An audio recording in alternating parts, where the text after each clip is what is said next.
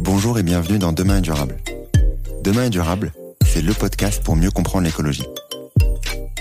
Je m'appelle Antoine Grégo. Je me considère comme un écolo imparfait et je suis, comme beaucoup, sensible aux enjeux de demain. Mais en juin 2020, au moment où j'ai décidé de démarrer le podcast, impossible de savoir par où commencer. Comment en savoir plus sur l'écologie facilement? Je vous propose donc, dans chaque épisode, de découvrir l'histoire de celles et ceux qui agissent pour un monde plus durable. Entrepreneurs, intrapreneurs, activistes. Ils agissent avec passion aux quatre coins du monde. En France bien sûr, mais sur tous les continents, pour nous permettre d'espérer demain un monde plus durable. Quelles sont leurs solutions? Pourquoi ont-ils décidé de se lancer? Quels sont leurs conseils pour agir à notre échelle? Écouter, lire ou s'éduquer sur ces enjeux, c'est déjà agir pour un monde plus durable, car il nous permet d'en parler avec conviction autour de nous. C'est ce que j'espère vous apporter lors de chaque épisode. Si vous souhaitez soutenir ce mouvement, et si vous aimez le podcast ou l'épisode du jour, n'hésitez pas à taguer Demain est durable sur LinkedIn ou sur Instagram, ou à me laisser un commentaire sur votre plateforme d'écoute préférée. Donc aujourd'hui, dans le nouvel épisode de Demain est durable, j'ai le grand plaisir d'accueillir Camille André Bataille. Comment tu vas Camille? Ça va, un peu stressé par l'exercice. Pas de stress à avoir. Moi, je suis euh, très très content de pouvoir enfin t'avoir euh, dans le podcast euh, Demain est durable. Ça fait euh, quelques temps qu'on se connaît, qu'on qu'on a la chance de pouvoir, que j'ai la chance de pouvoir suivre ton parcours au sein de Madagascar, au sein de tout ce que tu peux faire à Madagascar sur l'énergie notamment et sur la partie notamment électrification rurale qu'on va discuter aujourd'hui comprendre ce qu'est l'électrification rurale, comprendre ce que vous faites, comprendre comment est-ce qu'on peut faire pour électrifier, que ça soit Madagascar, mais également euh, d'autres pays en Afrique qui pourraient, euh, avec lesquels vous pouvez aussi euh, travailler. donc on va parler de ce sujet-là qui est plus précis et bien différent de ce qu'on peut vivre aussi en Occident et qui est important de connaître et comprendre pour euh, comprendre la globalité du monde de l'énergie. Donc euh, c'est toi aujourd'hui qui as le lourd fardeau de parler d'électrification rurale, pas de pression bien entendu. Mais euh, avant de démarrer, avant de parler de tous ces sujets-là qui sont quand même complexes et qu'on va essayer de vulgariser au maximum, je te propose de te présenter Camille. Donc qui es-tu? Bah, c'est très gentil, merci Antoine, et ça me fait plaisir de faire partie de ce podcast. C'est pas un exercice facile parce que même si euh, je suis allée sur la scène et à parler devant des auditoires très différents, c'est toujours euh, euh, un peu un stress de présenter ses idées, présenter son parcours face à des gens qui viennent pas du tout du même univers. mais c'est aussi excitant. Euh, et donc pour ma part, euh, bah, je suis Camille euh, André Bataille, une entrepreneur d'origine française. Mon père est d'origine ukrainienne et assez rapidement j'ai quitté la France pour venir m'installer à Madagascar. Ça aurait pu être une autre destination, mais le destin a fait que ça m'a mené sur la grande île. Assez rapidement, je suis tombée amoureuse du pays et assez rapidement, j'ai créé une société euh, spécialisée dans euh, les énergies renouvelables et particulièrement l'accès à l'énergie, euh, au tout démarrage à Madagascar et depuis quelques années, on exporte de plus en plus nos services et notre expertise en dehors des frontières de Madagascar, principalement sur le continent africain. Ça fait dix ans que je vis à Madagascar et bah, je m'y plais bien. on va parler de, de ce que tu fais, donc la boîte déjà que tu as fondée en cas. Qu'est-ce que vous faites? Alors, on fait plusieurs choses. Euh, tu mentionnais l'électrification rurale. Alors, je suis, euh, je suis, je suis pas une puriste, mais j'ai euh, acquis au fil des années quelques réflexes sur la terminologie. Et j'aime pas trop parler d'électrification rurale parce qu'en réalité, ça restreint un peu les applications qu'on peut avoir dans le domaine de l'accès à l'énergie. Donc, l'accès à l'énergie, c'est dans les grandes lignes fournir des solutions d'accès à l'électricité principalement dans des zones et des communautés ou des euh, contextes qui n'ont pas accès à une source d'électricité fiable euh, récurrente. Euh, donc en général, ça exclut les périmètres urbains qui sont raccordés aux réseaux nationaux qui sont gérés souvent par des, des sociétés étatiques. sauf que c'est pas uniquement des zones rurales qui sont non raccordées aux réseaux nationaux. Ça peut être aussi des pôles périurbains ou des pôles urbains juste qui sont pas dans les périmètres des, des, des entreprises nationales. Donc plutôt que de parler d'électrification rurale, moi je préfère parler d'électrification décentralisée. Euh, donc en opposition au centre, au centre de production centralisé d'électricité. Et donc historiquement, on a démarré cette activité euh, donc à partir de 2016 euh, en se concentrant vraiment sur comment fournir des solutions d'accès à l'électricité et particulièrement à partir d'énergies renouvelables parce qu'il n'y avait aucun intérêt à euh, travailler avec des énergies thermiques euh, dans le contexte euh, dans lequel on est aujourd'hui et avec toutes les possibilités les opportunités qui sont présentes localement notamment en termes de ressources euh, renouvelables.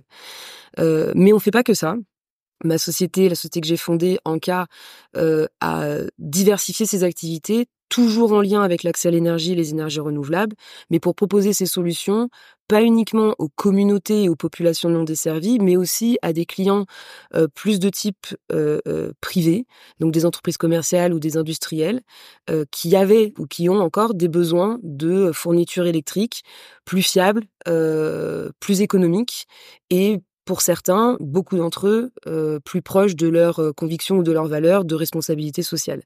Euh, donc on travaille beaucoup aussi avec ces entreprises commerciales et ces industries qui viennent de différents secteurs, manufacturiers, textiles, hôtellerie, transformation agroalimentaire, mines également, pour leur proposer des solutions techniques mais aussi financières euh, de production électrique à partir de renouvelables. Et particulièrement euh, en utilisant la technologie solaire, qui est une technologie qu'on maîtrise et dont on a internalisé tout le développement et l'ingénierie. Donc on est capable de fournir des solutions et des services de A à Z sur euh, euh des projets. Donc depuis l'ingénierie jusqu'à euh, la fourniture des équipements et l'installation des systèmes, mais aussi leur exploitation sur le long terme. Et en parallèle de ça, qui sont des métiers assez technique. On a développé toute une composante de service, euh, d'accompagnement, euh, comme de la consultance, on fait toute l'expertise et l'expérience qu'on a acquise euh, au cours de nos activités et de, toutes ces années de travail on les met au service de différents types de clients qui ont des besoins euh, d'assistance technique, d'assistance à maîtrise d'ouvrage, euh, d'études de marché, de compréhension des cadres réglementaires euh, sur le mix énergétique, voilà ce, ce, ce, genre de choses. Et donc on fournit ce travail et toute cette expertise sous format de consultance. La dernière brique qui s'est rajoutée très tôt en fait dans notre histoire et qui est selon moi aussi la plus intéressante parce que c'est celle qui nous amène plus loin dans la réflexion, c'est ce qu'on appelle les applications de l'énergie. Parce qu'on part du principe, et c'est euh, au cœur même de notre ADN et de notre vision, c'est que l'énergie n'est pas une finalité, mais que c'est un moyen, et on doit l'utiliser tel quel.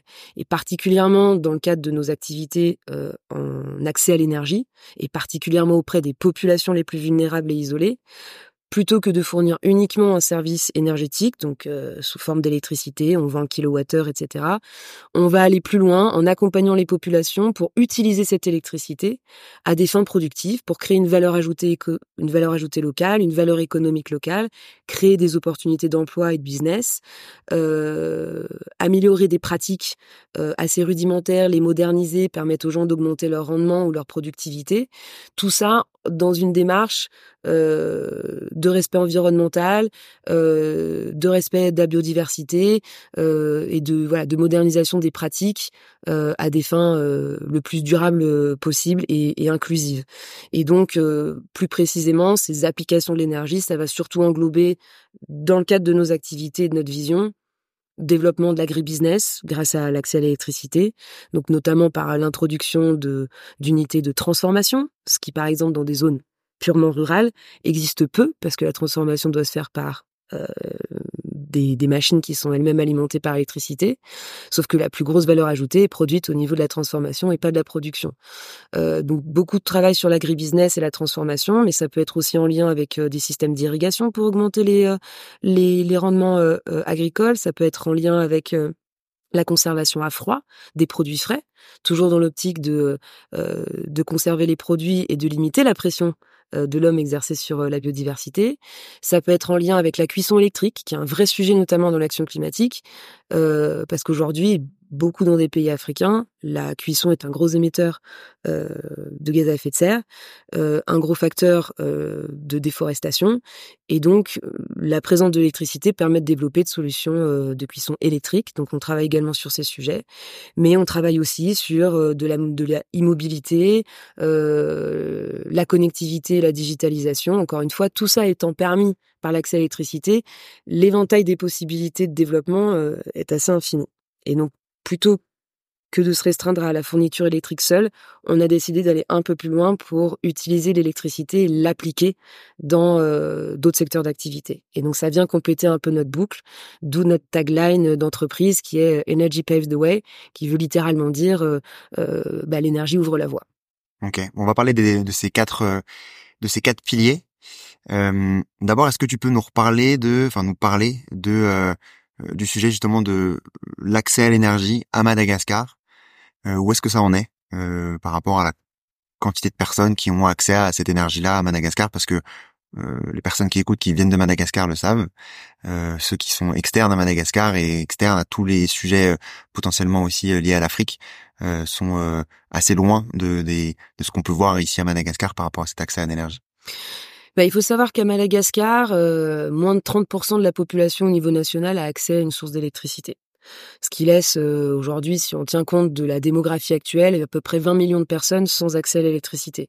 Quand on considère uniquement les zones rurales, le taux d'accès à l'électricité tombe aux alentours de 15%.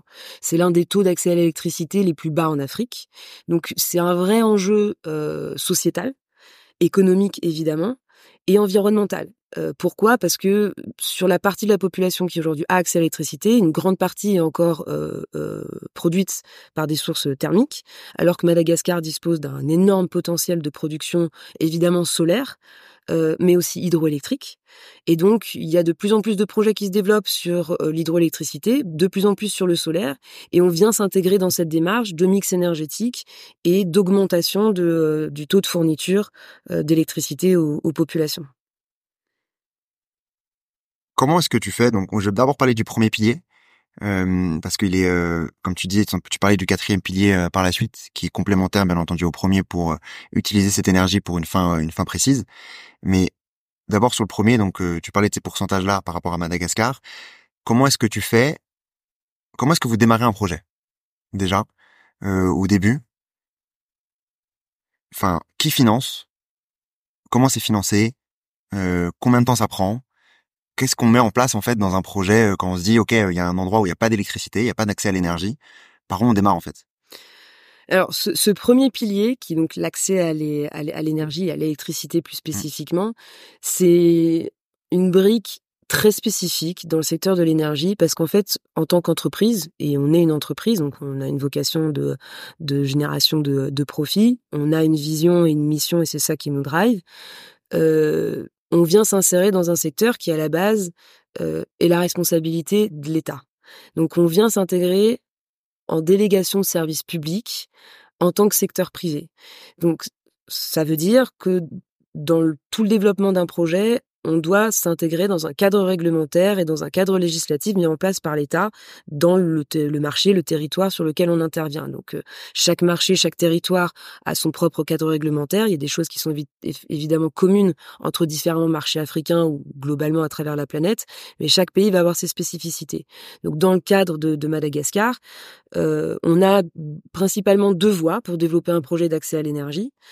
Euh, on a, qui sont toutes les deux inscrites dans le cadre réglementaire, on a une voie qui est censée être la généralité, qui n'est pas forcément, qui s'appuie sur la planification nationale, donc qui est issue de l'expression de la stratégie de l'État en matière d'électrification nationale. Euh, à travers des appels d'offres. Donc l'État, sur la base de sa planification, identifie des périmètres sur lesquels il lance des appels à propositions pour que le secteur privé se manifeste, fournisse des offres. Il y a tout un processus de passation de marché et donc de mise en concurrence qui s'effectue, à l'issue duquel euh, une ou plusieurs entreprises sont sélectionnées sur des lots de périmètres pour développer des projets. L'autre voie possible, c'est ce qu'on appelle la candidature spontanée, c'est-à-dire que plutôt que le secteur privé attende de la part de l'État sa manifestation sur des périmètres à électrifier, le secteur privé va spontanément identifier des périmètres à électrifier et soumettre spontanément des propositions de solutions techniques et financières pour développer des projets dans ces zones. Le cadre réglementaire doit inciter à la mise en concurrence dans les deux cas, ce qui est pas forcément la partie la plus évidente, euh, mais ça reste inscrit dans le cadre réglementaire. Donc en cas euh, à développer des projets à travers ces deux voies. Euh, maintenant, une fois qu'un projet est lancé, donc l'identification d'un périmètre à électrifier, c'est un peu le point de départ. Et ça, ça se base sur beaucoup d'études qui sont menées pour comprendre quel est le besoin en électricité au niveau local, dans le périmètre identifié, le besoin actuel, mais aussi le besoin futur. Donc on doit faire cet effort par plusieurs biais de modélisation, de questionnaires, de rencontres avec les populations, de séances d'information et de séances de travail, comprendre au mieux quels sont leurs besoins actuels et comment ces besoins vont évoluer dans le futur pour qu'au moment où on va concevoir le projet, sa taille, son budget et tous les détails techniques, on va être adapté à ce qu'il y a aujourd'hui et à ce qui va arriver dans le futur. Sinon, on se retrouverait à faire des projets tous les ans à chaque fois qu'une que, que, la demande énergétique évolue. C'est pas possible comme c'est des projets qui prennent quand même beaucoup de temps à se mettre en place, on a besoin d'avoir euh, cette compréhension initiale. Une fois qu'on a euh, fait cette partie du développement du projet, on rentre dans une phase qui est beaucoup plus d'ingénierie technique et financière, sur laquelle on va euh, dimensionner, concevoir toute la partie technique, parce qu'on parle quand même d'infrastructures dans lesquelles il y a une composante de génération d'électricité, dans lesquelles il y a une composante de distribution d'électricité, dans lesquelles il y a des, des systèmes et des composantes de, de, stockage, de comptage, euh, de distribution, etc. Donc, on fait toute cette ingénierie technique et vient après la phase d'ingénierie financière. Les montages de ces projets reposent sur un mécanisme de financement mixte, euh, en anglais qu'on appelle le blended finance, qui est vraiment cette finance mixte qui va intégrer en fait plusieurs outils, plusieurs mécanismes de financement et particulièrement euh, des capitaux propres, donc euh, de l'equity, de la dette euh, et aussi de la subvention, donc c'est-à-dire des financements non remboursables. Et c'est le mélange de ces trois outils qui vient donner un équilibre dans la modélisation financière. Un des paramètres indispensables dans ces projets, c'est la tarification, donc à combien on va vendre les services aux, aux bénéficiaires en considérant quand même qu'on s'adresse aux populations les plus vulnérables, dans les contextes les plus isolés et les plus vulnérables, et qu'on vient vendre un service qui a un coût. Donc on doit trouver un équilibre entre comment on finance les projets et comment ces financements vont faire levier sur la tarification qu'on va pouvoir mettre en place pour qu'elle reste abordable au plus grand nombre. Et ensuite, euh, bah, on passe dans la phase un peu de, mise en œuvre, donc euh, euh, de construction. et une fois que les projets sont mis en service et qu'ils sont passés à travers tous les cribles de mise en conformité, de contrôle, de, de vérification, on passe dans la, phase qui est la plus critique et la plus difficile et challengeante, qui est celle de l'exploitation.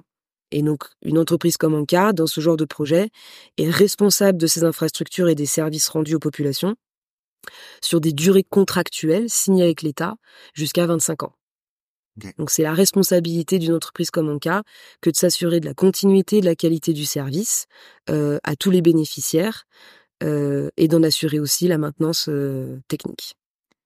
Si je reviens en tout début quand tu parlais de, disons, du marché public, donc ça veut dire que l'État ou proactivement vous de votre côté, vous allez du coup mettre euh, en avant, enfin répondre directement à un appel d'offres, c'est c'est pas l'État en fait directement qui a cet argent-là en fait, c'est des subventions qui vont du coup venir quoi, qui vont venir euh, euh, financer uniquement la mise en place et une partie du coup comme tu disais de j'imagine du suivi. Euh, c'est c'est quoi concrètement à quoi ça va servir c'est je comprends que ce que tu disais c'est que ça va venir baisser le coût ensuite de, vente du du kilowattheure etc aux, différents bénéficiaires. Je c'est ce que j'ai cru comprendre. Euh, c'est uniquement sur cette partie là c'est en amont aussi. Euh, comment ça se passe?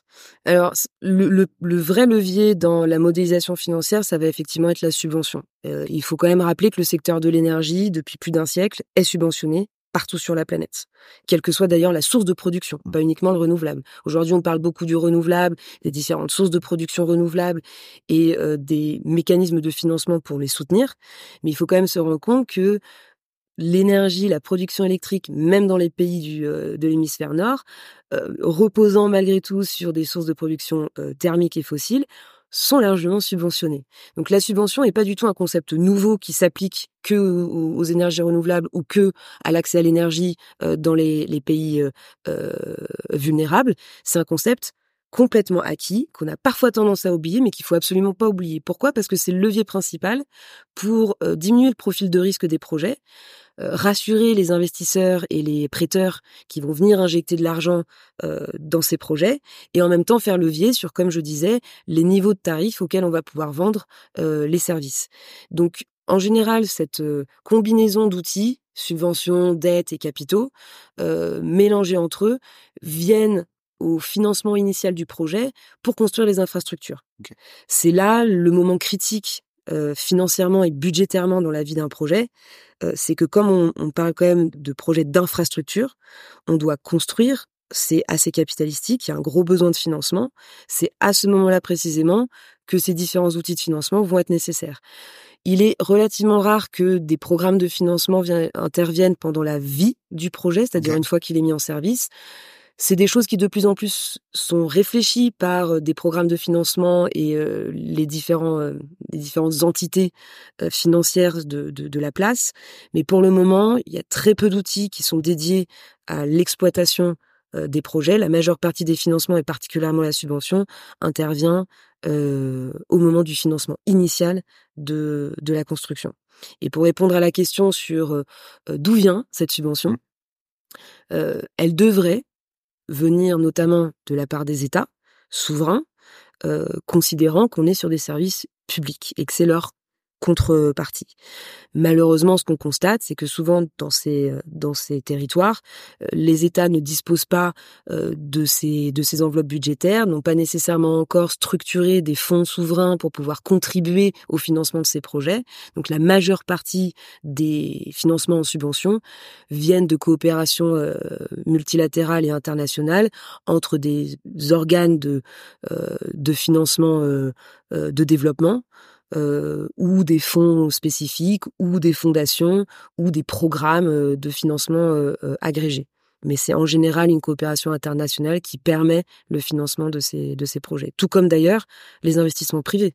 Dans un pays comme Madagascar, et c'est le cas dans beaucoup de pays d'Afrique, on va avoir peu de disponibilité de financement privé en local.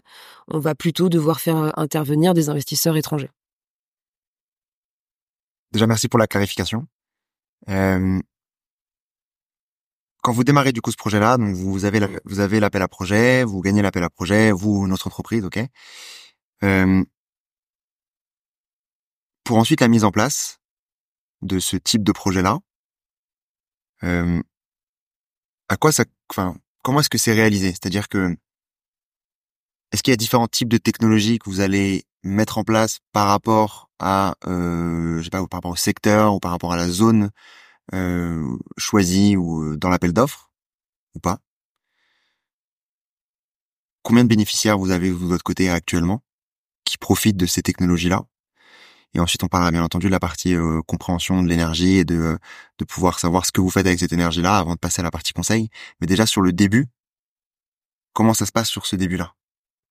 Bah, nous, en tout cas, au niveau de l'ANCA, on a choisi une approche qui est euh, plutôt sur du sur-mesure. C'est-à-dire qu'on, dans l'analyse des besoins, on va vouloir essayer de coller au maximum avec notre compréhension des besoins et comment ces besoins peuvent évoluer dans le temps. D'autres entreprises qu'on connaît, euh, des, partenaires, euh, d'autres sont des concurrents, mais globalement, tous ces, toutes ces entreprises qui évoluent sur le marché à Madagascar, mais aussi à l'international, certains vont opter pour une approche qui est beaucoup plus standardisée, avec des systèmes souvent containerisés, qui ont une capacité précise, et ils vont délivrer ce système comme une brique euh, dans tous les endroits où ils vont intervenir. Et si la demande augmente, on rajoute une brique. C'est une manière de voir les choses. Nous, on a fait le, c'est un parti pris que de, de décider d'être euh, au plus proche de la consommation réelle et de comment elle peut évoluer, de définir euh, les choix techniques et technologiques et d'implantation qui vont être cohérents avec ça dans le temps. Euh, voilà. Maintenant, en termes de technologie, comme je le disais, nous, on est beaucoup plus orienté sur la technologie solaire pour plein de raisons. C'est une technologie aujourd'hui qui, particulièrement dans l'hémisphère sud et, en Afrique, et, c'est totalement le cas à Madagascar, est très disponible, euh, avec des rendements assez élevés. Euh, donc c'est très indiqué d'utiliser de, de, la technologie solaire. Par ailleurs, le solaire, c'est une technologie qui est relativement facile à installer et à implémenter, qui est modulable et modulaire, donc on peut la faire évoluer au fil du temps euh, en fonction des besoins. Ce qui n'est pas euh, le cas de toutes les technologies. L'hydroélectricité, par exemple, qui est une technologie qui est extrêmement intéressante, euh, notamment d'un point de vue économie, et qui est beaucoup développée à Madagascar, mais c'est des projets qui sont très impactants d'un point de vue génie civil et, et, construction, des projets qui demandent beaucoup de temps de développement, et qui, une fois qu'on maîtrise la ressource, on est dépendant de sa ressource. Donc une chute d'eau, euh, un barrage, une rivière, euh, etc. Le solaire, à partir du moment où on a une surface exploitable, euh, eh ben on peut augmenter les capacités. alors je dirais pas jusqu'à l'infini, il y a toujours une, zone de fin, mais on peut aller aussi loin que les besoins du périmètre ciblé nous l'imposent.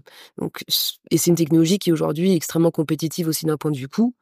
Euh, assez bien maîtrisé techniquement. Et donc il y a quand même aussi ce sujet parce qu'on vient installer des systèmes dans des territoires isolés et en conditions extrêmes, mais qu'on doit aussi pouvoir maintenir en bon état de fonctionnement sur le long terme. Donc il y a aussi une question qui est extrêmement importante, c'est celle des compétences, celle de la formation, euh, pour garantir la durabilité des infrastructures qu'on construit. Et le solaire s'y prête relativement bien parce que c'est une technologie qui peut être facilement, euh, euh, qu'on peut prendre en main facilement, euh, sur lequel il y a bien sûr des subtilités. Si ceci était aussi facile que ça, il y en aurait beaucoup plus. Euh, mais en tout cas, voilà, il y a une facilité de prise en main et de, euh, de transfert de compétences. et c'est quand même assez critique sur un territoire où le, le, le, niveau éducationnel limite aussi parfois la disponibilité de certaines ressources techniques. et donc du coup, quand on doit faire les formations nous-mêmes, il faut qu'on puisse être relativement efficace à quoi ça ressemble du coup une euh, ce que vous implémentez concrètement? À quoi ça ressemble? C'est quoi? C'est des panneaux solaires avec des batteries et dans une zone euh, euh une zone aride mais une zone euh, sans rien initialement et vous posez ça là? Comment ça se à quoi ça ressemble concrètement? C'est pas un podcast qu'on aurait dû faire, c'est une émission de télé. Ça, aurait été beaucoup plus simple de le montrer. Vous pouvez switcher sur le... sur la vidéo. Euh, non, bah, bah, il faut s'imaginer. En fait, les contextes vont être très différents, mais oui, globalement, tu vas avoir euh, un champ solaire, donc un parc de panneaux, euh, généralement installé au sol, mais c'est pas toujours le cas. On peut aussi l'installer au-dessus d'une toiture d'un hangar, par exemple, ou d'une construction, sous laquelle on va décider d'avoir, euh, euh, bah, comme une zone commerciale ou un hub d'entrepreneurs. plus les systèmes sont gros, plus généralement, ils vont être au sol. Donc si tu sais à quoi ressemble un panneau solaire, bah, tu t'imagines que si tu en installes euh, plusieurs centaines ou plusieurs milliers les uns à côté des autres, euh, ça te fait euh, un champ solaire. Et à partir de là, tu vas avoir un certain nombre d'équipements dans des containers qui vont être un peu les, les, les pièces techniques et les, les zones techniques, avec toute la partie de conversion de l'énergie en électricité. Et après, je veux dire, la, l'autre grande composante visible d'un tel système, c'est le réseau de distribution. Donc on est sur des réseaux aériens, on n'est pas sur des réseaux souterrains, ça veut dire que c'est des poteaux qui s'érigent euh, depuis la Terre et qui vont porter des câbles de distribution d'électricité jusqu'au consommateur final. C'est pour une question de simplicité? Cette partie-là? Alors, le système aérien, c'est parce que c'est facile à atteindre quand on a des corrections, des maintenances à faire. Et par ailleurs, Madagascar est pas encore euh, particulièrement avancé sur euh, les lignes souterraines. Donc c'était aussi dans un alignement vis-à-vis des standards euh, réglementaires et de praticité maîtrisés dans le pays.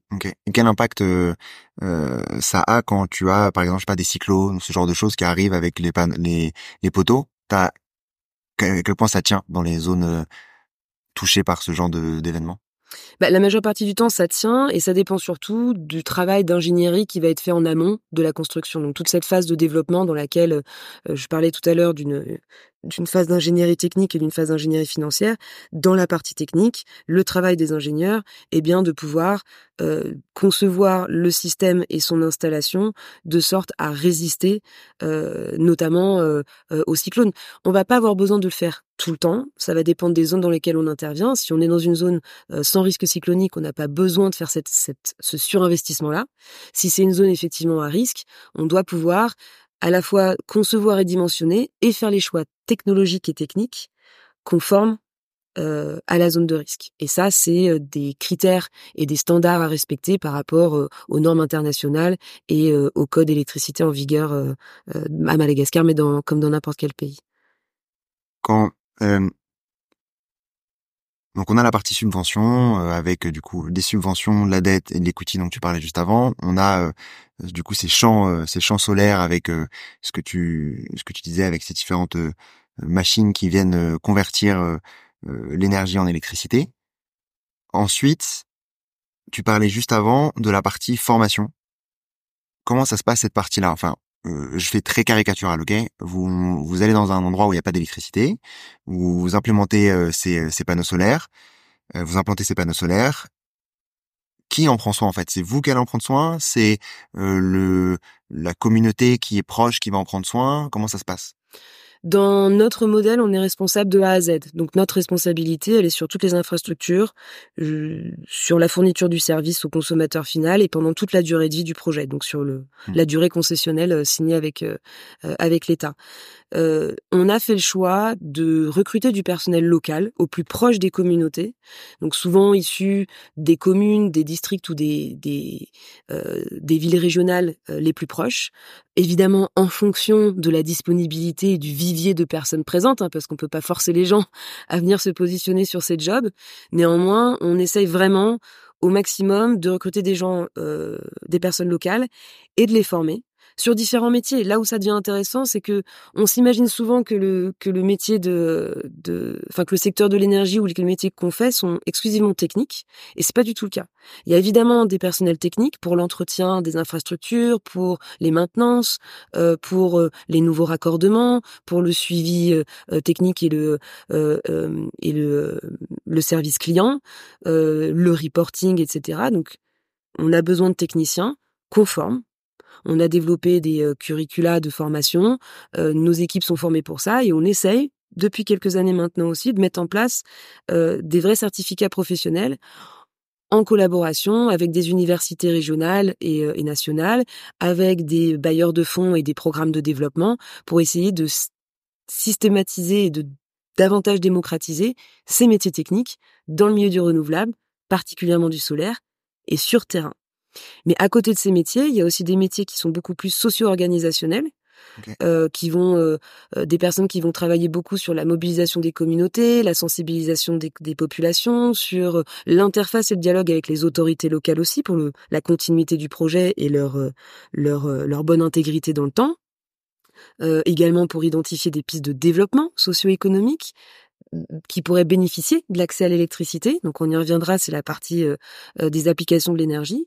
On a aussi des, euh, des, métiers qui sont plus orientés sur des parties commerciales et de vente. Donc des personnels qui vont plutôt être là pour garantir les niveaux de vente d'électricité, assurer le suivi et le recouvrement, assurer les rapports de vente et vérifier que les objectifs qu'on s'est fixés, parce qu'encore une fois on reste sur des projets avec des objectifs financiers, euh, ces personnes-là, voilà, vont faire ce suivi des ventes et s'assurer que les objectifs sont atteints, que si jamais ils le sont pas, on adopte une stratégie euh, marketing et de vente adaptée et corrective.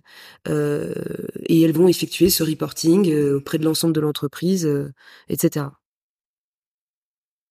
Si on, si sur, la, sur cette partie-là, sur donc vous, vous implémentez, vous implantez du coup ces, ces différentes ces différentes zones. Ensuite, vous vendez du coup cette électricité. Est-ce que c'est cher par rapport à quand enfin on peut comparer ce qui est aussi comparable hein, sur le fond hein, entre euh, l'électricité du coup euh, locale euh, à Madagascar qui est qui est produite par par la Jirama qui est du coup le, le DF malgache si on doit si on doit simplifier. Quelle différence de prix t'as entre les deux?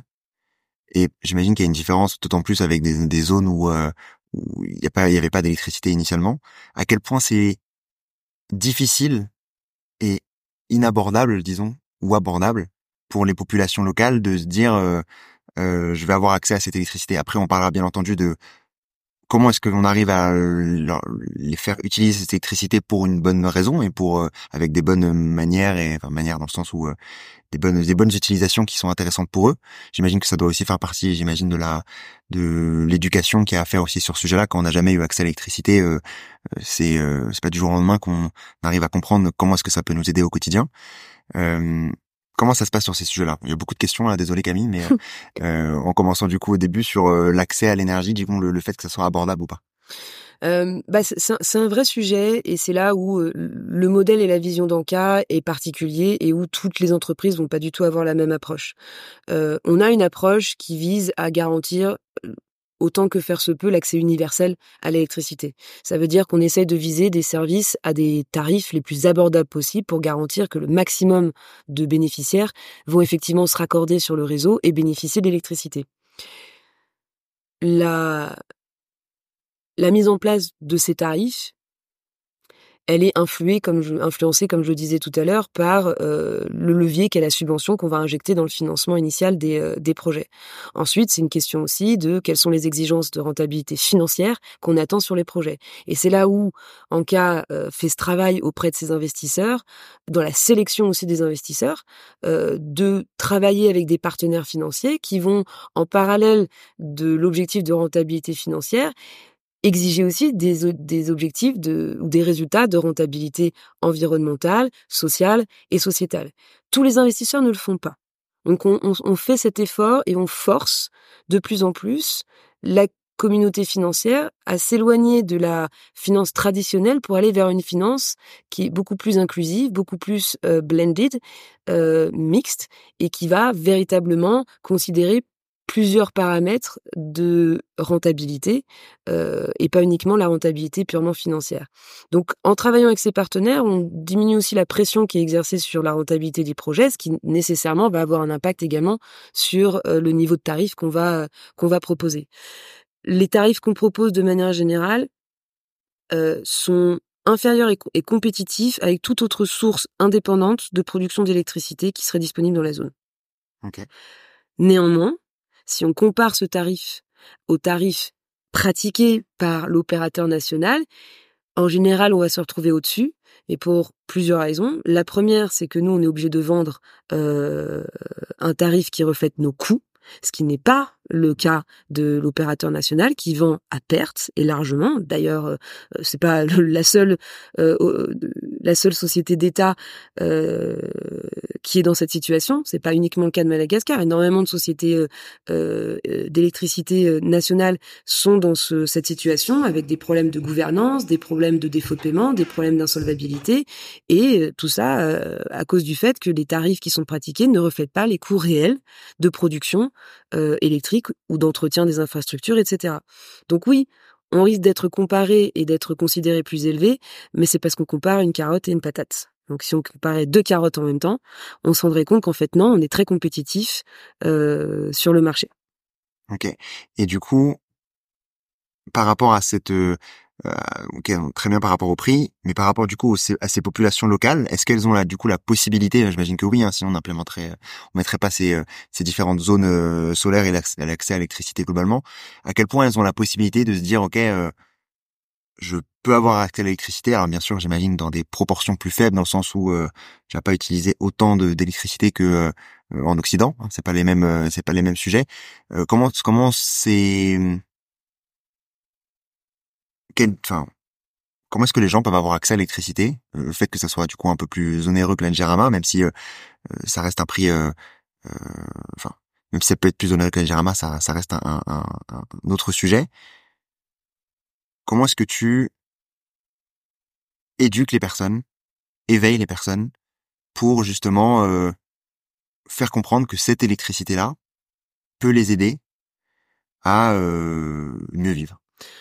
Alors sur la sur la première question, et c'est une, une partie intéressante parce qu'il y a une, partie de la réponse qui est assez évidente et une autre qui est un peu moins euh, sur la capacité à payer et sur euh, euh, la capacité et la volonté à payer des gens pour le pour le service. La partie de la réponse qui est évidente, c'est que c'est des gens à très faible pouvoir d'achat. On parle d'une population encore une fois extrêmement vulnérable qui vit dans une économie, c'est le cas de Madagascar, qui est l'un des pays les plus pauvres et les plus vulnérables au monde, euh, une population qui est fragile, qui fait très peu d'épargne, qui a une des dépenses quotidiennes et une visibilité au jour le jour, et qui n'a pas du tout l'habitude de dépenser de l'argent pour ce type de service.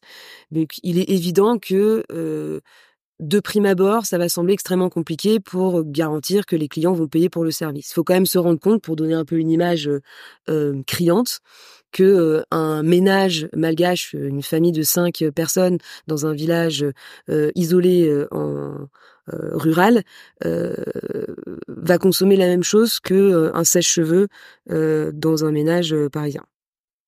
Un sèche-cheveux. mois, par an, par. Par mois. Par mois. Ok. Donc on est sur effectivement des niveaux de consommation complètement euh, différents si on compare euh, des métropoles urbaines euh, de l'hémisphère nord et un ménage rural dans la brousse malgache. Maintenant, et c'est la partie de la réponse qui est moins évidente, c'est qu'en fait, ça reste des consommateurs et des consommateurs qui savent analyser le service dont ils ont besoin. Donc en fait, ils sont aussi capables de payer pour un service de qualité. Et ils payent. Et c'est peut-être quelque chose qui paraît surprenant. Néanmoins, et c'est la deuxième partie de ta question, c'est comment est-ce que ça s'accompagne? C'est évident qu'on ne peut pas uniquement reposer sur euh, l'installation d'un système euh, et la fourniture électrique pour que les clients consomment euh, autant que ce qu'on voudrait qu'ils consomment ou comme on l'aurait prévu.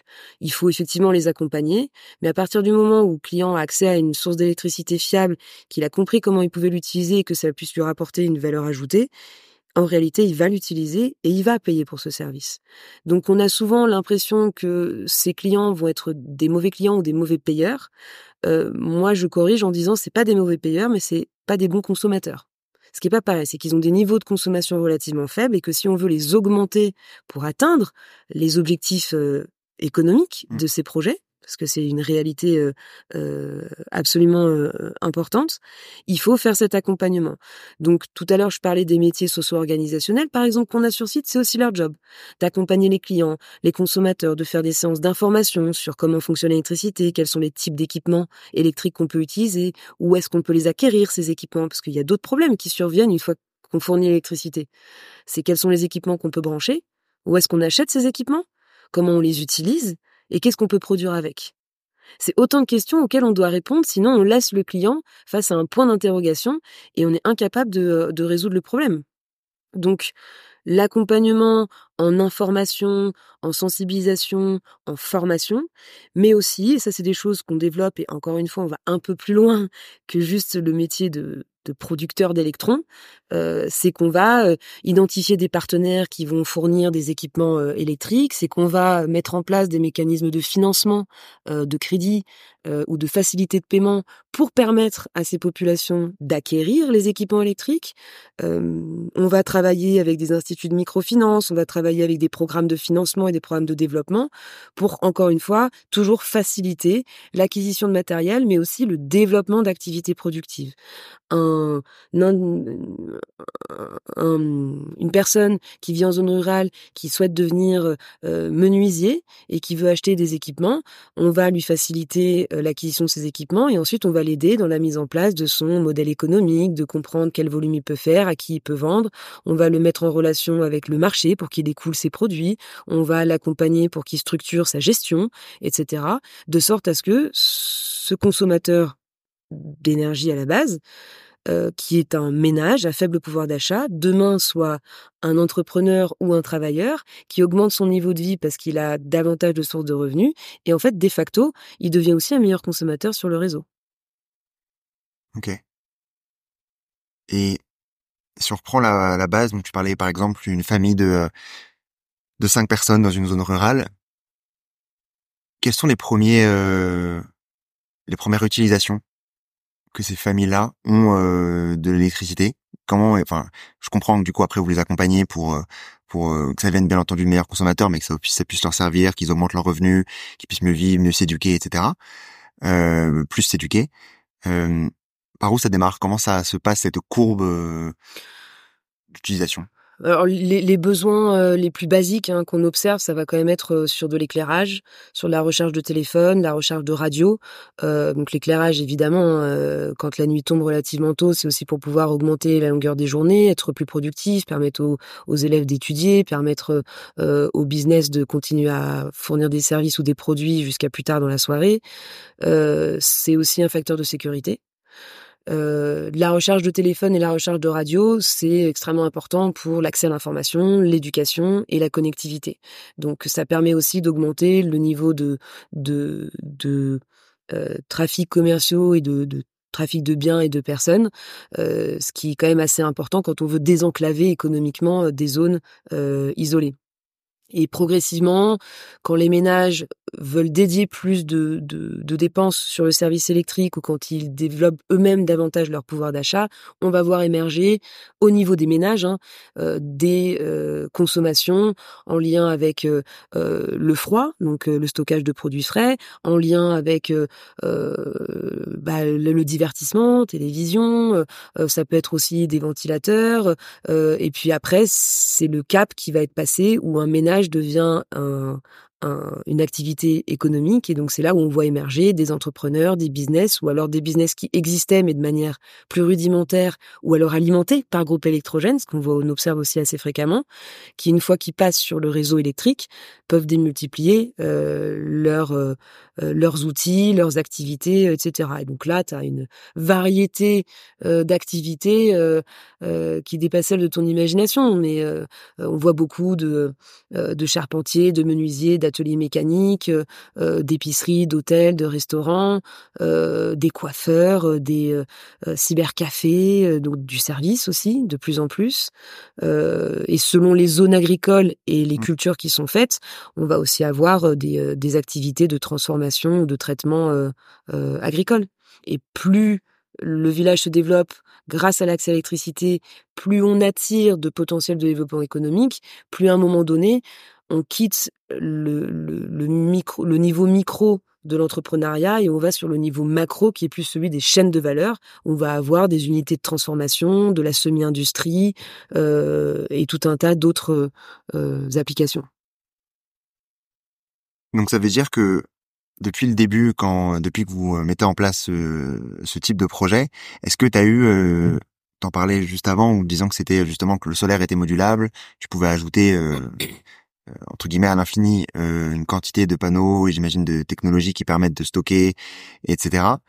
Euh, est-ce que vous avez déjà du coup fait ce travail-là de d'avoir du coup une évolution d'une zone où on partait de très peu et où vous avez continué à, à, apporter un service supplémentaire pour faire en sorte de développer encore davantage cette zone qui initialement était euh, moins euh, euh qui était peu développée? Alors euh, oui, mais euh, de manière générale, quand on développe un projet et qu'on le met en place, on fait une installation qui va durer quand même plusieurs années. C'est-à-dire qu'elle va répondre non seulement aux besoins existants, donc on, laisse, on risque d'être en léger surdimensionnement au démarrage, le temps que la consommation augmente progressivement.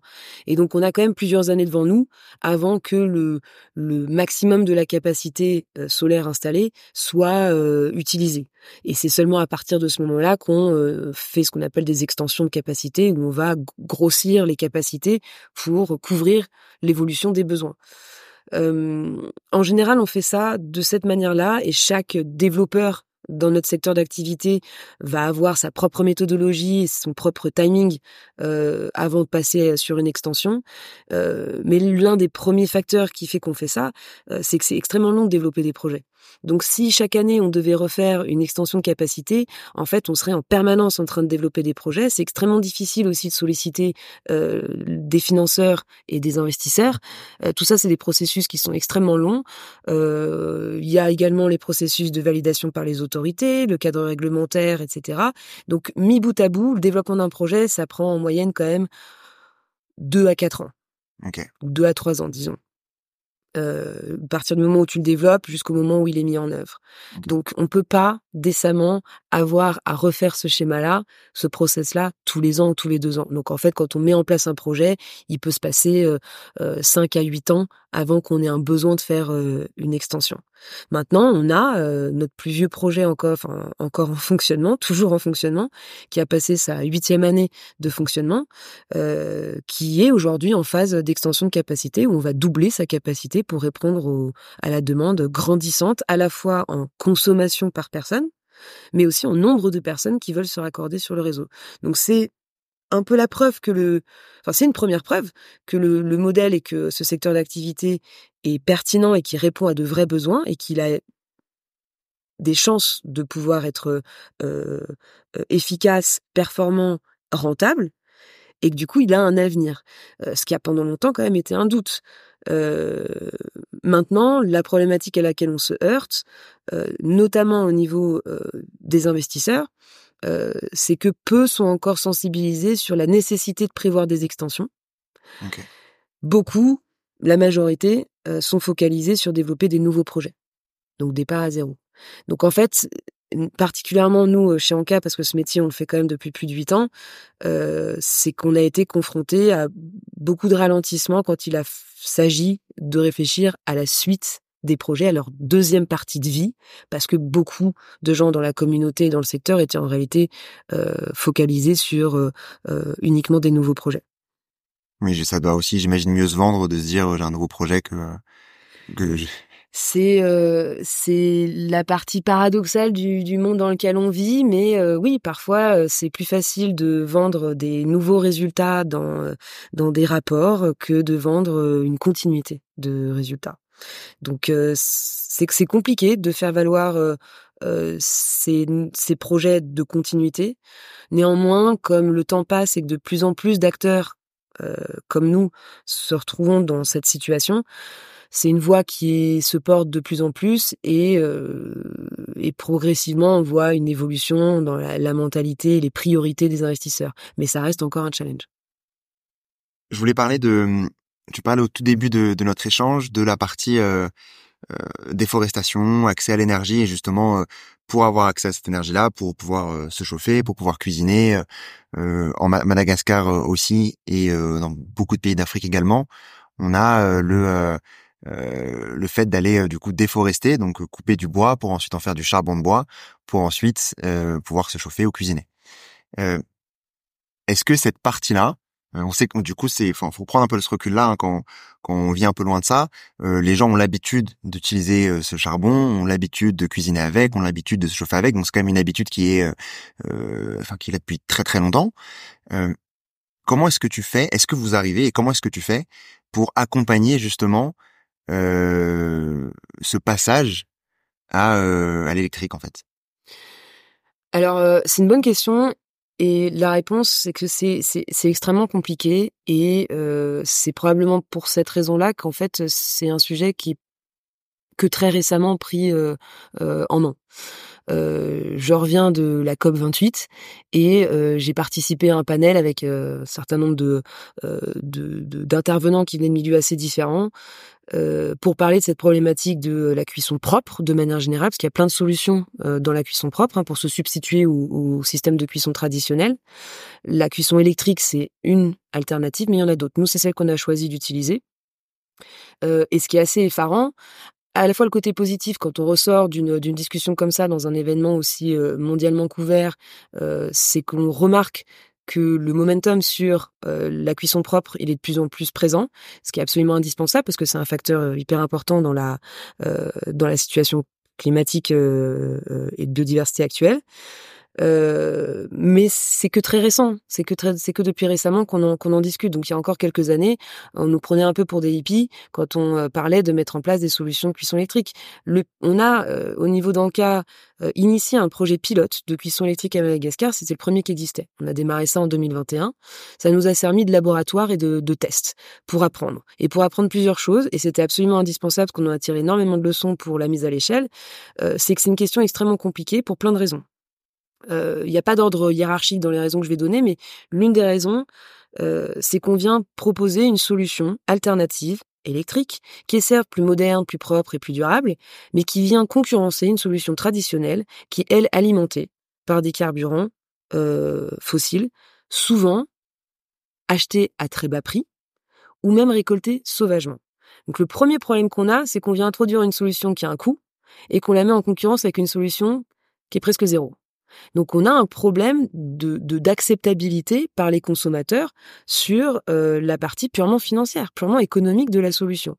Là où ça soulève un autre problème, c'est que le secteur privé là-dedans peut pas agir seul. Pourquoi? Parce que tant qu'on aura des solutions euh, traditionnelles, thermiques, euh, fossiles à très bas prix, on ne pourra pas concurrencer avec nos solutions. Sauf que ce qui se passe sur la partie fossile et traditionnelle, si on est face à des coûts aussi bas, c'est parce qu'il n'y a pas forcément de politique mise en œuvre pour protéger les espaces verts de la coupe sauvage ou quoi que ce soit, parce que le charbon n'est pas suffisamment, euh, a pas un prix suffisamment non incitatif sur le marché. Donc ça soulève des questions de politique publique, euh, d'engagement des politiques euh, sur la mise en place de cadres réglementaires et de cadres fiscaux aussi. Il n'y a pas de taxes appliquées sur ces euh, sur ces ressources, donc on n'a pas suffisamment d'incitation ou de désincitation à utiliser ces sources euh, traditionnelles quand on vient introduire des sources nouvelles qui, elles, n'ont pas d'incitation particulière. Il n'y a pas de défiscalisation sur les, technologies ou les systèmes, ou il n'y a pas d'aide complémentaire sur euh, la partie tarifaire pour les rendre plus attractives. Premier vrai sujet. Deuxième sujet, et comme tu, tu le, tu laissais sous-entendre, euh, c'est qu'on introduit des solutions qui sont très différentes des pratiques habituel. Donc rien que dans l'usage, on vient perturber des habitudes et les habitudes de cuisine et les habitudes culinaires et gastronomiques, c'est très ancré en fait dans l'être humain. Donc quand on est habitué à cuisiner les choses d'une certaine manière, on a du mal à s'en défaire. Et donc là, c'est comme si tu comparais, il y a des gros, il y a des puristes, mais c'est comme si tu comparais faire un barbecue électrique ou un barbecue au, charbon. Bah voilà, c'est pas les mêmes saveurs, ça rend pas exactement le même résultat, donc il y a forcément un débat sur quelle est la solution qu'on préfère indépendamment de ce qu'elle peut apporter économiquement ou quoi que ce soit. Donc là, on, on touche du doigt l'accompagnement au changement qui est fondamentalement basé sur accompagner le changement de mentalité, le changement de pratique, le changement d'habitude. Et les habitudes, on la dent dure. Donc c'est compliqué et ça nécessite d'être présent, de faire de l'accompagnement sur terrain. Euh, c'est marrant, on avait au début euh, euh, fait des formations et des, des cours de cuisine pour démontrer la pertinence de la solution électrique en groupe. Et on s'est rendu compte que ça suffisait pas. Donc on a fini par aller faire des formations chez les gens, dans leur cuisine ménage par ménage. Ça demande énormément de temps, d'énergie, de ressources humaines aussi, et évidemment, ça a un coût. Donc, on s'est associé avec des acteurs locaux, des associations, des entreprises sociales, qui travaillent sur la cuisson propre ou sur euh, la sensibilisation et l'accompagnement des populations rurales, pour essayer de faire changer les mentalités.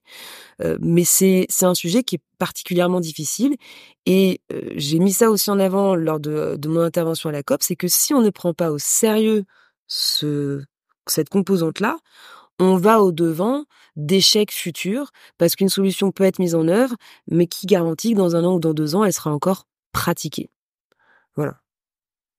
Euh, à quel point c'est important dans un pays comme Madagascar cet accès à l'énergie basé sur des entreprises privées vs euh, l'entreprise euh, la Jirama, du coup le DF local? Bah, ce qu'on observe, c'est que c'est absolument indispensable et je pense qu'aujourd'hui, c'est aussi admis par les autorités publiques. Euh, il n'y a plus de débat sur euh, la pertinence ou pas du secteur privé dans euh, ce domaine. je pense que tous les intervenants dans le secteur, que ce soit les financiers, les bailleurs, la communauté internationale, les autorités publiques, le secteur privé et les bénéficiaires, admettent que le secteur privé apporte des solutions que le secteur public ne pourrait pas faire, ni dans les temps, ni avec la même performance financière. Dans un pays comme Madagascar, qui a une démographie assez faible, une densité démographique pardon assez faible, euh, il est extrêmement difficile pour l'opérateur national de se concentrer sur tous les sujets à travers le, territoire. Donc Aujourd'hui, il y a énormément d'efforts qui sont faits par la, la, compagnie nationale pour renforcer, densifier et améliorer la qualité des services sur les réseaux interconnectés, donc essentiellement les pôles urbains. Tous les pôles isolée et rurale qu'elle gère encore aujourd'hui. Euh, il y a des discussions qui s'amorcent sur des modèles hybrides dans lesquels le secteur privé pourrait commencer à, euh, à s'intégrer. Et par ailleurs, tout le territoire rural ou périurbain qui n'est pas raccordé aux réseaux nationaux, c'est le sujet qui aujourd'hui est privilégié au niveau du secteur privé. Le secteur privé a elle a l'avantage d'être rapidement euh, réactif et déployable. Il a une capacité à créer la confiance avec des investisseurs euh, qui qui fournissent les financements nécessaires pour construire, ce qui n'est pas toujours le cas des, des compagnies nationales qui sont euh, euh couvertes de dettes, des problématiques de restructuration de gouvernance, de solvabilité, etc. Le dialogue avec les financiers est compliqué. Donc le secteur privé crée cette confiance avec des modèles économiques solides, durables et rentables, ce qui intéresse davantage les investisseurs et ce qui va attirer davantage de financement. Donc on a une capacité en tant que secteur privé à aussi attirer les investissements nécessaires pour développer ce, euh, ce secteur. Euh, ensuite, on a une capacité aussi à se renouveler dans les technologies. Euh, on a une agilité dans la capacité de, de, design, de conception, de solutions, de diversité de solutions à proposer. On a la possibilité aussi plus facilement peut-être de créer des synergies et des partenariats. Donc, on peut aussi s'associer, joindre les forces. Tellement de besoins que la concurrence devrait même pas exister dans ce secteur. Donc, c'est plusieurs facteurs qui font que le, secteur privé aujourd'hui est, je pense, un, un, acteur euh, indispensable et reconnu comme tel aujourd'hui. Ça a mis peut-être du temps, mais euh, j'ai le sentiment aujourd'hui que euh, qu'il y a plus de, de, questions à se poser sur sur sa pertinence dans le dans le schéma. Et par rapport à Anka, combien de bénéficiaires vous avez en ce moment? Alors sur le périmètre de Madagascar, on parle d'environ 15 000 bénéficiaires toujours en croissance. Euh, comme je le disais tout à l'heure, les projets mettent du temps à se développer, donc on a aussi mis du temps à installer, donc on a aussi mis du temps à générer notre pool de consommateurs, mais c'est quelque chose qui est en, en, croissance et euh, dans les perspectives qu'on a à relativement court terme, sur les, euh, disons, deux, trois prochaines années, euh, on devrait pouvoir décupler euh, ce, ce volume-là. Et parmi les consommateurs, il faut rappeler qu'on cible et on touche à la fois des ménages, euh, mais aussi tous les services publics qui sont présents dans les communautés, donc euh, euh, des services de santé, des services d'éducation, de sécurité, d'administration, etc., comme les usages productifs, économiques, qui vont créer de la valeur ajoutée et créer de l'emploi. Avant de, avant de passer aux questions de fin, je voulais également parler, tu parlais d'un autre pilier au début de, au début de l'échange, au moment où tu présentais vos, vos métiers au moment où tu présentais vos métiers, c'était euh, notamment la partie conseil et la partie du coup. Euh, enfin, moi, l'objectif de ma question, c'est surtout de comprendre comment ça se passe ce sujet de l'accès à l'énergie euh, avec la vision que tu as aussi hein, de, de, de, de, conseils sur ces sujets-là dans les autres pays que tu peux côtoyer au quotidien. quelle différence il y a avec Madagascar. Est-ce qu'il y a beaucoup de différences? Comment ça se passe? Sur, tu peux me donner l'exemple de quelques pays à toi de voir lesquels sont peut-être les plus intéressants à, à, à, discuter. Mais quelle différence il y a sur cet accès à l'énergie euh, concrètement dans d'autres pays d'Afrique? Bah, le, niveau d'accès à l'électricité à Madagascar est quand même l'un des plus faibles, donc euh, les enjeux sur le territoire de Madagascar sont quand même vraiment élevés, ce qui est assez, ce qui est une situation qui est assez variable hein, d'un marché à un autre sur le, continent euh, africain. Il y a des pays qui sont quand même beaucoup plus avancés en matière de taux d'accès à l'électricité, d'autres qui sont encore dans leur balbutiement et qui ont des taux relativement faibles le conseil qu'on fournit, on le fournit à la fois sur Madagascar avec différents types d'acteurs, hein, institutionnels, publics, privés. On le fournit aussi sur d'autres pays. D'ailleurs, en fait, l'ensemble de nos métiers, on les fournit à Madagascar et c'est là que tout a commencé, mais on les fournit aussi euh, dans d'autres pays en Afrique. Euh, des différences qu'on va voir, ça va être essentiellement, je pense, sur le cadre réglementaire. Il y a un facteur qui est absolument indispensable dans le métier qu'on fait et euh, je pense qu'il est important aussi de, de, de, de, de lui redonner son importance, c'est le rôle du secteur public. Le secteur public est absolument indispensable dans l'équation. Pourquoi? Parce que c'est le rôle de facilitateur. Les pouvoirs publics et les différentes agences ou autorités qui, euh, régissent le secteur de l'énergie et de l'électricité euh, sont nécessaires pour mettre en place l'environnement le plus favorable possible pour que le secteur privé fasse euh, son travail et que les investisseurs soient mis en confiance pour s'impliquer dedans et investir euh, dedans. Donc le rôle du secteur privé, il est absolument clé et il, se met en œuvre à travers le cadre réglementaire, le cadre législatif qui va régir euh, le secteur. Ce qu'on observe, c'est des différences de maturité entre les cadres réglementaires d'un marché euh, à un autre. Le cadre réglementaire de Madagascar a déjà subi plusieurs évolutions au cours des dernières années, notamment en 2017, avec des améliorations euh, significatives qui ont permis de déployer plus rapidement et plus facilement les projets d'accès à l'énergie et de garantir plus de confort et de confiance auprès des acteurs financiers et des investisseurs. Maintenant, est-ce que le cadre est perfectible? Oui, évidemment. Est-ce que c'est nécessaire que ce soit fait rapidement? Oui, évidemment. Est-ce que ce sera fait rapidement et tel qu'on l'espère? Je ne sais pas. Ça dépendra de la capacité des pouvoirs publics à prendre conscience des enjeux qu'on lui partage. Ça dépendra de la capacité du secteur privé à absorber aussi les opportunités. Demain, le cadre réglementaire parfait ouvre tellement d'opportunités. La question, elle se pose aussi de savoir si le marché est capable de l'absorber. C'est pas si simple que ça. et donc, ce que tu vas avoir comme environnement de marché favorable suffisamment favorable aujourd'hui à Madagascar, tu vas l'observer moins mature ou moins structuré dans d'autres euh, pays et plus mature et plus structuré euh, dans d'autres. Donc une partie du conseil qu'on fait, elle est euh, au niveau de, des cadres réglementaires et des politiques de marché, mais pas que. On va conseiller, conseiller les pouvoirs publics, les entités, les organisations financières, comme on est capable aussi d'accompagner le secteur privé pour s'intégrer dedans. Du coup, ça veut dire quoi? Si tu prends un exemple sur cette partie cadre réglementaire, parce que ça reste un peu flou euh, Ça veut dire quoi concrètement? Bah, ça veut dire, par exemple, qu'on va délivrer des services de conseil pour identifier la profondeur d'un marché sur l'introduction d'une de solutions solaires combinées à des solutions de développement agricole et qu'on va identifier ou faire des formuler des recommandations sur les composantes réglementaires qui seraient nécessaires pour le mettre en œuvre de la manière la plus adaptée possible pour que le secteur privé déploie et pour que les investisseurs les investissements soient faits dans les meilleures conditions. Donc on va formuler ces recommandations, soit auprès des pouvoirs publics, soit auprès d'un client institutionnel qui, lui, travaille euh, en coopération euh, bilatérale avec les autorités euh, locales. C'est un exemple de ce qu'on peut fournir.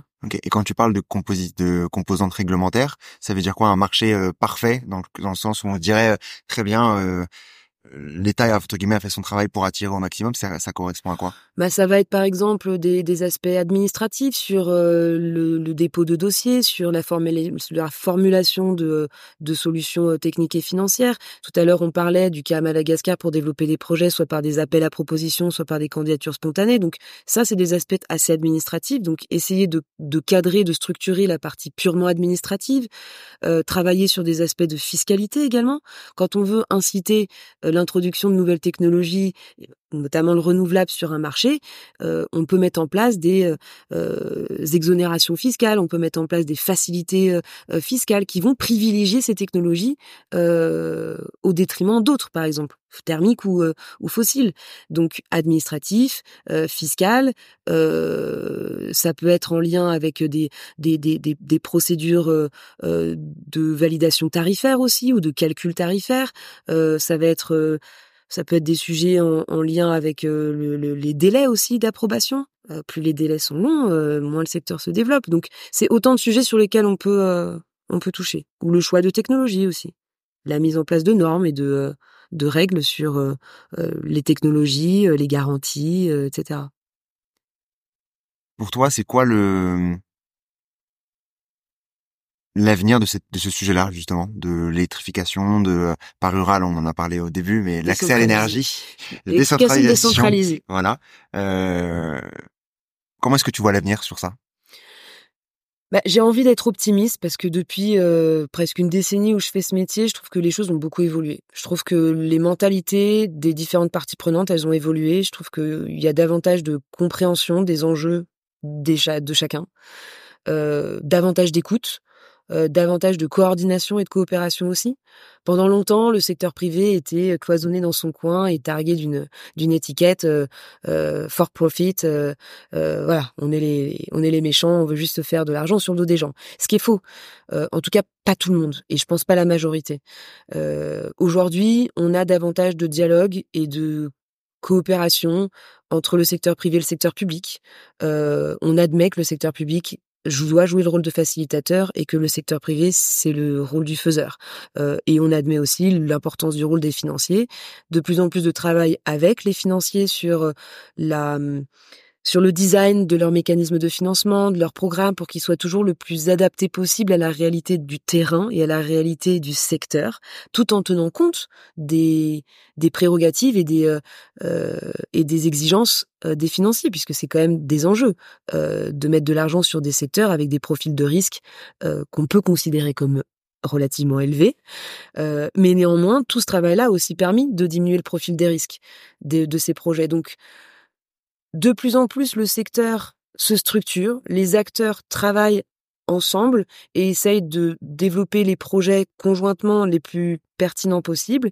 Et en même temps, je pense que dans le, on va dire dans, un, dans une vision beaucoup plus globale sur la situation de la planète et des enjeux euh, climatiques, de transition énergétique, euh, de développement social et sociétal aussi, parce qu'aujourd'hui, l'accès à l'énergie, c'est pas que une question environnementale, c'est aussi une question sociale et sociétale sur le développement et l'accompagnement au développement de populations aujourd'hui vulnérables et délaissées. Tout ça, ça s'inscrit donc dans une vision beaucoup plus globale et je pense que de plus en plus de personnes sont sensibles et sensibilisées sur, ces enjeux. Donc, on le voit par tous les discours publics sur, sur ces enjeux, comme par l'augmentation, par exemple, des financements dédiés euh, à ces activités et aussi par l'augmentation juste du nombre d'entreprises qui se créent dans le secteur, par exemple, et qui viennent avec des nouvelles solutions, soit dans leur vision et dans leur modèle euh, économique, soit parce qu'elles viennent proposer une nouvelle solution technique ou technologique, euh, des innovations, etc. Donc, je trouve qu'on est à un bon moment. En gros, si tu veux, pour simplifier, les années de galère, je trouve qu'elles sont derrière nous et j'ai l'impression qu'on va vers des années beaucoup plus productives et, et, et, où on devrait voir de plus en plus de résultats. Néanmoins, voilà, c'est seulement l'avenir qui nous le dira. Donc, je, je, je, préfère rester optimiste, mais me préparer à devoir affronter les obstacles. je vais terminer par les questions de fin, Camille. D'abord, est-ce que tu as un contenu à nous partager que tu recommanderais à tous et à toutes qui nous écoutent aujourd'hui? Alors, c'est pas une question facile, c'est l'une des questions que je redoutais le plus. Euh, mais je, je, vais, je vais faire un choix qui est peut-être un peu euh, un peu étonnant, mais j'ai envie de partager euh, euh un livre euh, qu'un bon ami à moi a écrit. Euh, il s'appelle Adam euh, Sulkowski. Il est professeur au Babson College Massachusetts aux États-Unis et il enseigne notamment l'entrepreneuriat à ses élèves. c'est quelqu'un d'extraordinaire qui a beaucoup voyagé à travers la planète et qui est allé à la rencontre d'entrepreneurs, comme il les appelle, extrêmes, qui vivent et qui ont développé leurs activités dans des milieux compliqués, envers et contre tous, et généralement pour fournir des services ou des solutions ou des produits qui répondent à euh, euh, des thématiques euh, sociétales très actuelles en lien avec l'agriculture, l'énergie, les services, la digitalisation, etc. Mais beaucoup empreints de vision d'impact et de responsabilisation dans le monde dans lequel on vit. Et le bouquin s'appelle Extreme Entrepreneurship. il est disponible sur des plateforme de vente en ligne et sur Kindle. Mais euh, voilà, non, c'est un, bouquin qui est super chouette et qui, qui, qui est une sorte de chronique de différents entrepreneurs à travers la planète. Et je trouve que c'est intéressant de pouvoir avoir une vision aussi proche du terrain, qui raconte euh, l'histoire de gens euh, simples mais qui ont des ambitions fortes et élevées dans les contextes les plus difficiles. Et au-delà de montrer le travail extraordinaire que certaines personnes font à travers la planète, je trouve que c'est aussi une ode à l'entrepreneuriat et euh, euh, un beau moyen de booster les jeunes générations sur le fait de prendre euh, leur destin en main, d'écouter leur, leur, leurs ambitions et, leur, et leurs valeurs et, et de les mettre en œuvre. Est-ce que tu as une action pour agir dès demain dans le bon sens? Eh ben, ce serait celle-là, parce que je connais certaines personnes qui ont de très belles idées, de très belles valeurs, de belles ambitions pour essayer de de, de, changer le monde euh, à leur échelle euh, autant que faire se peut. Euh, et je trouve qu'il n'y a jamais de bon moment pour se lancer dans l'action. Et je pense que quand on a autant d'idées, autant de, de, bonnes idées, autant de belles valeurs, et qu'on a des convictions, je trouve que c'est important de pas uniquement les, les avoir comme comme hobby dans la vie, mais que c'est bien de passer le pas et d'en faire d'en faire un métier, d'en faire un vrai axe de, de, travail et d'implication. C'est pas toujours évident et je suis bien placée pour savoir que les obstacles sont nombreux et que c'est un choix de vie qui est qui est difficile. mais je pense que c'est bien de motiver les gens à prendre conscience de ce qu'ils ont à l'intérieur d'eux et, et de se lancer concrètement. Et enfin, est-ce que tu as un ou une invitée que tu recommanderais dans le podcast? Euh, oui, il va peut-être trouver ça surprenant et peut-être qu'il m'en vaudra de l'avoir mis sur le devant de la scène. Mais j'ai envie de, j'ai envie de proposer Thomas Samuel, qui est euh, qui est une personne que j'apprécie énormément, que je respecte énormément, que j'ai connue assez récemment. Euh, notre histoire euh, amicale a démarré pas de la meilleure manière pour être honnête. Et en fait, le temps a passé assez rapidement et on a développé beaucoup d'affinités sur nos valeurs intellectuelles et dans notre métier. C'est un entrepreneur hors pair. C'est quelqu'un qui a énormément de bonnes idées, qui est hyper actif dans ce qu'il fait et qui, pour le coup, renonce à rien quand il s'agit de mettre des choses en œuvre. Il est très investi aussi sur l'accès à l'énergie en Afrique, dans des pays différents. mais pas que. Et je pense que c'est une personne intéressante à, avec qui discuter pour avoir euh, un autre prisme à la fois sur les sujets dont on a discuté aujourd'hui, mais pour aussi avoir euh, euh, des idées et des, et des recommandations sur beaucoup d'autres sujets que celui-là. Donc je recommande Thomas Samuel. Bon courage mon gars. Où est-ce qu'on peut vous retrouver en cas? Eh ben, on peut nous retrouver euh, si vous faites un passage à Madagascar. Notre siège est basé à Antananarive, la capitale. On a également deux autres bureaux répartis en région. Euh, et si vous n'avez pas la chance de pouvoir découvrir euh, le pays, on est joignable à travers notre site internet www.go-anka.com, mais également sur notre page LinkedIn Anka Venture, où vous pourrez nous découvrir et contacter et on espère que vous le ferez parce que c'est toujours intéressant d'avoir euh, des retours d'expérience et euh, euh, des commentaires sur notre travail. Si on peut toujours s'améliorer, c'est bien. Très bien, bah merci beaucoup, merci beaucoup Camille pour ton temps. Merci, merci. Tout d'abord, bravo d'être arrivé jusque-là et j'espère que l'épisode t'a plu. Si c'est le cas, commence par envoyer l'épisode à une de tes connaissances afin de les aider à accélérer leur compréhension et leur transition vers un monde plus durable. Et pour dupliquer encore plus ton impact, laisse un commentaire sur ta plateforme d'écoute préférée. C'est ce qui permettra à d'autres de découvrir le podcast. À très vite.